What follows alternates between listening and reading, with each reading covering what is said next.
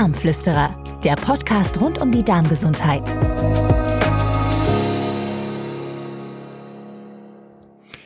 Herzlich willkommen zu einer neuen Folge der Darmflüsterer.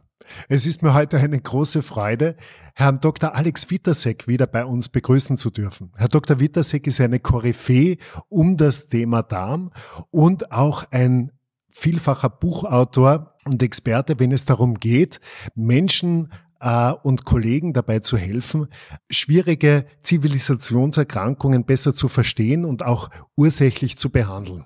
Wir haben uns für den heutigen Podcast eine sehr spannende äh, Problematik ausgesucht, nämlich das Angstgespenst der Demenz. Wir alle wollen alt werden, wir wollen kraftvoll bleiben dabei, wir wollen uns ganz auf unsere kognitiven Leistungen verlassen können und unsere Fähigkeit zu denken und uns auch zu erinnern.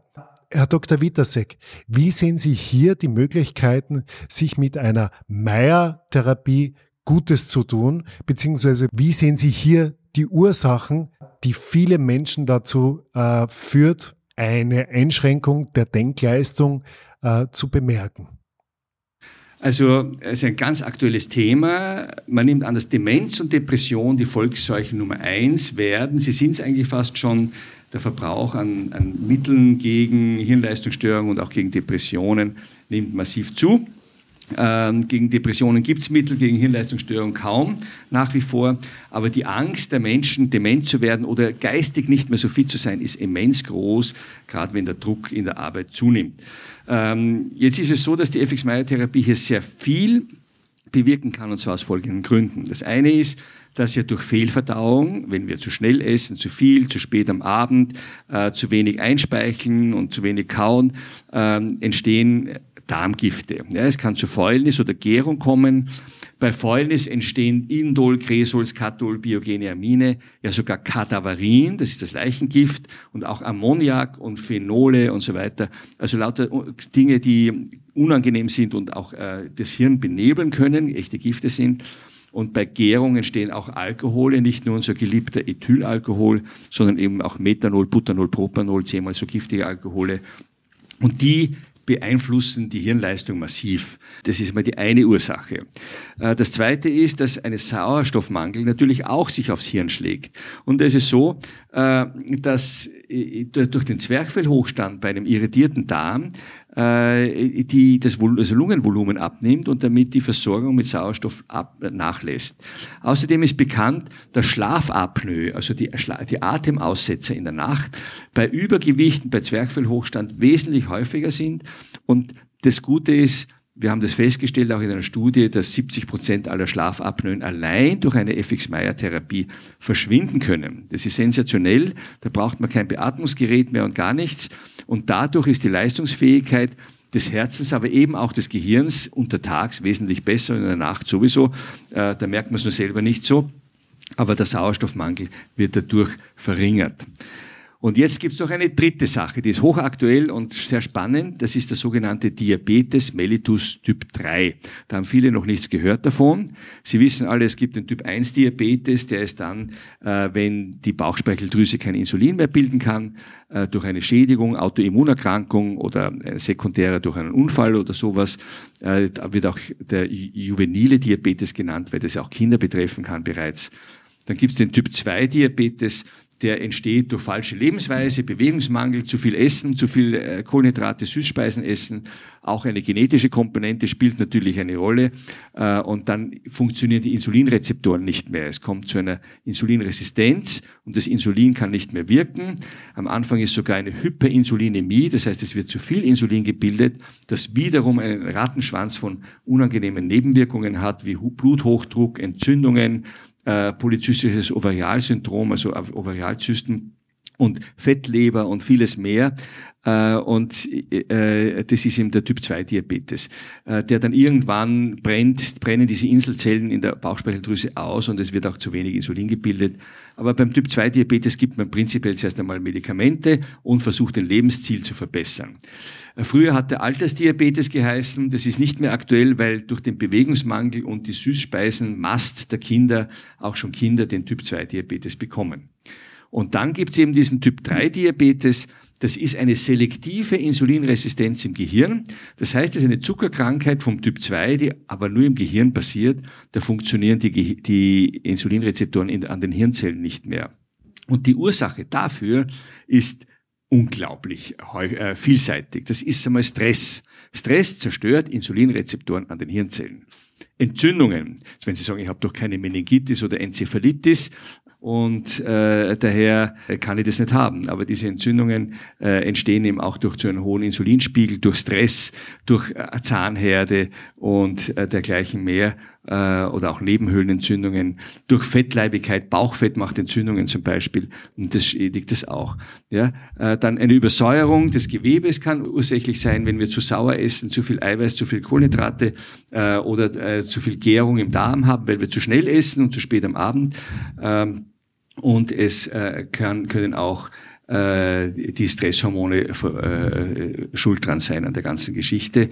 Äh, das Cortisol macht das zum Beispiel auch. Also diese Diabetes mellitus bewirkt dann, dieser Typ 3 Diabetes mellitus bewirkt dann, dass kein Zucker mehr in die Hirnzellen eingebaut werden kann, weil die Insulinrezeptoren nicht mehr funktionieren und die Hirnzellen schreien dann nach was Süßen. Das merken wir daran, dass wir einen imperativen Süßhunger haben und unbedingt was Süßes essen wollen, weil eben die Hirnzellen zu wenig Treibstoff für ihre Energieerzeugung haben und dann lässt die Hirnleistung nach. Und diese ähm, äh, und speziell leidet beim Gehirn der Hypothalamus darunter. Das ist der Bibliothekar von unseren Erinnerungen. Der sucht dann, was hat sich der schon einmal alles gemerkt? Der holt die Schubladen heraus oder die Bücher, die in unserem Hirn gespeichert sind, wenn wir uns an irgendwas erinnern wollen. Und wenn dieser Hypothalamus nicht funktioniert, haben wir eine Merkfähigkeitsstörung und Erinnerungslücken und das ist einfach unangenehm natürlich. Ja? Also äh, wir müssen schauen, dass diese Insulinrezeptoren wieder in Ordnung kommen und das kann die FX-Meyer-Therapie als kausale Therapie durch verbesserte Ernährung, bessere Verdauungsleistung, Entsäuerung des Körpers und Sensibilisierung der Insulinrezeptoren wieder verbessern. Also ich weiß nicht, wie es Ihnen geht. Ich muss manchmal, wenn ich lange geistig gearbeitet haben, diesen kleinen Griff in die Schokoladekiste äh, tun, um mich wieder mit Energie aufzuladen, mit diesen Süßigkeiten sozusagen Brain Food äh, nachzuschieben und auch mich zu versorgen. Nach Ihren Ausführungen muss man allerdings sagen, dass das vielleicht nicht die günstigste Lösung und Hilfestellung ist. Äh, würden Sie also daher sagen, dass Süßigkeiten komplett aus meiner Diät und aus unseren Lebensweisen zu verbannen sind? Also ganz verzichten soll man nie, äh, weil das Leben soll lustig sein und lustvoll sein. Also macht das nie mehr, das würde ich also nicht sagen, aber man soll es massiv reduzieren. Im Grunde genommen wird viel zu viel Zucker verbraucht und dann äh, steht auf manchen Produkten äh, ohne normalen Kristallzucker, sondern mit Fructose gesüßt. Das ist das Schlimmste überhaupt, weil dieser Zucker nicht verbrannt werden kann und selbst zuckerkrank machen kann.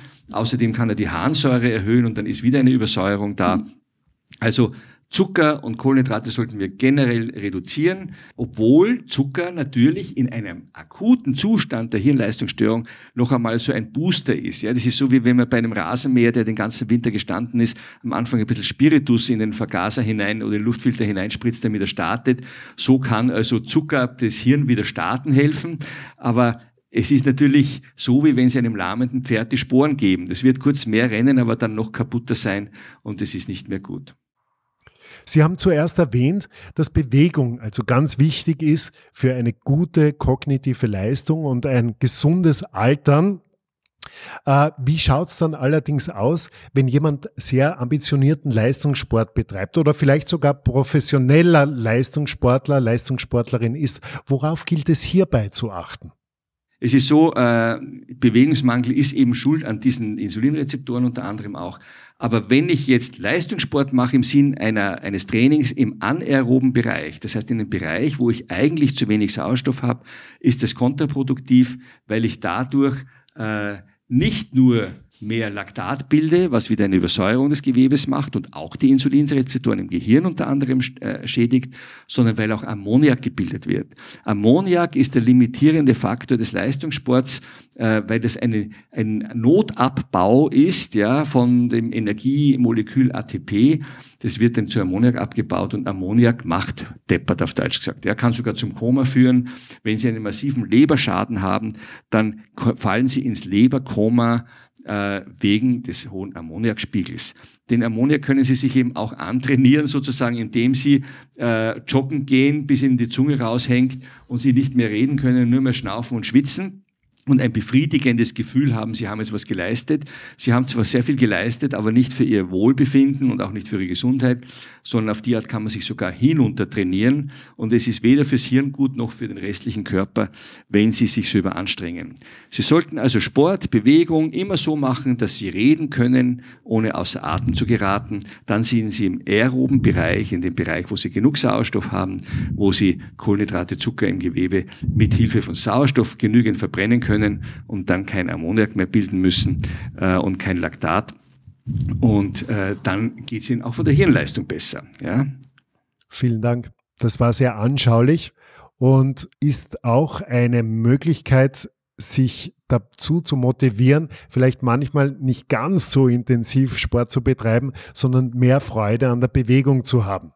Was würden Sie also jetzt zusammenfassend unseren Hörern und Hörerinnen empfehlen, wenn es darum geht, die Merkleistung zu verbessern und Hirnleistungsstörungen und dementiellen Erkrankungen vorzubeugen? Also zusammenfassend, kein Stress ist das Wichtigste. Stress reduziert alle Leistungen des Körpers und die Forschung hat gezeigt, dass Stress prinzipiell alle Zivilisationserkrankungen auslösen kann. Herzkranzgefäßverkalkungen, bricht mit Herzinfarkt, Hirnschlag, Diabetes mellitus. Krebs entsteht leichter, wenn sie gestresst sind. Demenz entsteht viel leichter, wenn sie gestresst sind. Hat festgestellt, dass die Heimkehrer von Vietnam äh, leichter Demenz und Parkinson bekommen, ähm, als eben Leute, die nicht die Gräueln des Krieges erlebt haben. Ja? Also das ist ganz wichtig. Dann eine Verringerung der Darmgifte. Das heißt, der Darm muss saniert werden. Sie müssen lernen, wieder richtig zu essen und die Mahlzeit zur Mahlzeit werden zu lassen und nicht zur Schlingzeit verkommen zu lassen, wo sie die Dinge ungekaut in sich hineinschlingen. Ähm, und dann funktioniert die Verdauung wieder. Voraussetzung ist immer, dass Sie erst einmal den Darm so weit sanieren, dass er das überhaupt wieder kann. Das macht die Meiertherapie. Ja? Ähm, und damit werden die Darmgifte verringert ähm, und die Sauerstoffversorgung auch verbessert, weil das Zwerchfell wieder runtergeht und Sie mehr Platz für Herz und Lunge haben. Dann müssen Entzündungen verringert werden, weil Entzündungen, wie gesagt, der Hauptfaktor letztlich von der äh, biochemischen Funktion im Körper her ist, der alle Zivilisationserkrankungen einschließlich Hirnleistungsstörungen macht. Und Entzündung, die Meiertherapie wirkt massiv entzündungshemmend, weil der Insulinspiegel sinkt durch die Meiertherapie, durch das, dass weniger Kohlenhydrate gegeben werden, weil äh, die Entzündung im Darm verschwindet, die bei vielen Leuten vorhanden ist, ohne dass sie das wissen. Ähm, dann werden Entzü Nebenhöhlenentzündungen reduziert, es, wird, es werden alle Entzündungen im Körper verbessert äh, durch die FX-Meyer-Therapie und dadurch auch wieder die Hirnleistung.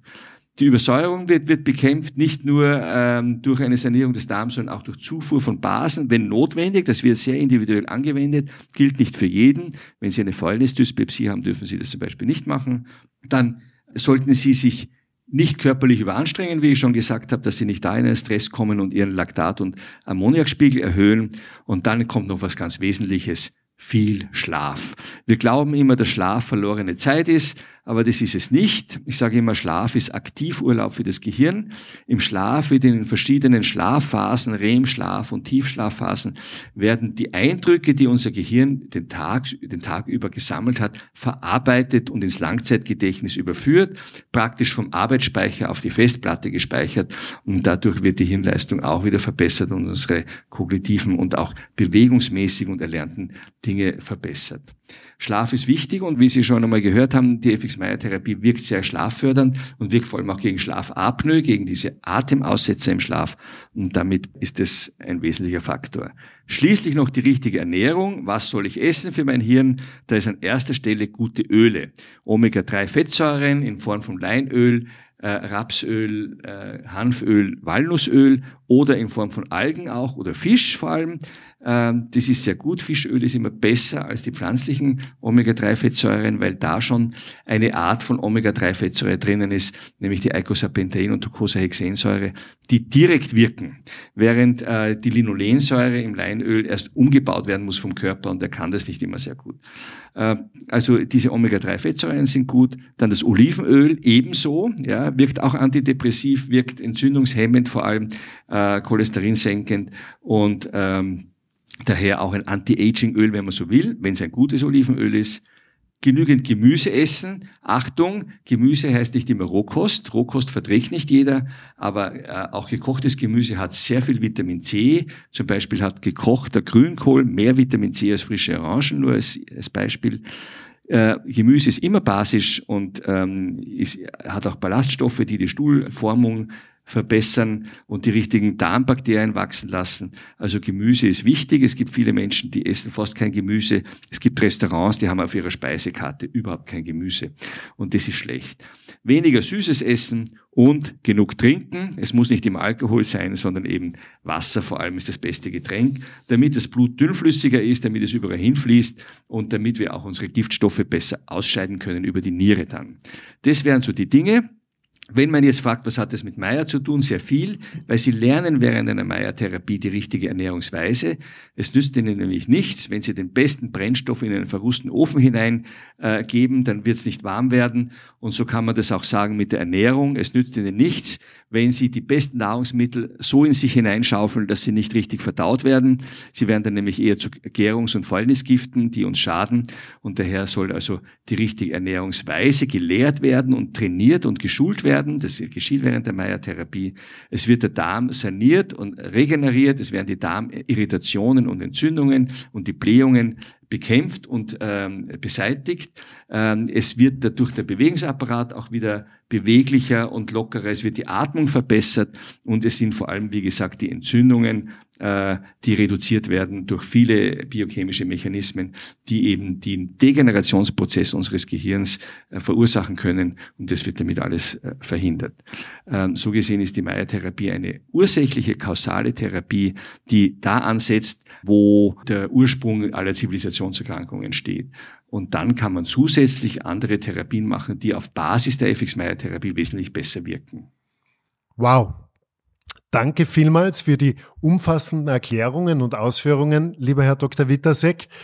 Äh, liebe Hörerinnen und Hörer, ich hoffe, es war auch heute wieder etwas für Sie dabei bei diesem interessanten Thema und den interessanten Ausführungen von Dr. Wittersek rund um das Thema Demenz. Bitte folgen Sie uns auch auf Instagram oder auf Facebook. Halten Sie Ausschau nach den Experten und Expertinnen rund um das Thema Darm. Sie finden uns auf der Homepage der Internationalen Gesellschaft der Meierärzte und bitte zögern Sie nicht bei Fragen rund um ihre Gesundheit auch die Expertinnen und Experten, die in unserer Liste der Internationalen Gesellschaft der Meierärzte im Internet aufzurufen sind, dass sie diese nutzen und in Kontakt treten. Es würde mich sehr freuen, wenn Sie auch in zwei Wochen wieder bei einer neuen Folge der Darmflüsterer dabei sind und sich so etwas Gutes tun. Alles Gute und bleiben Sie gesund, Ihre Darmflüsterer. Darmflüsterer, der Podcast rund um die Darmgesundheit.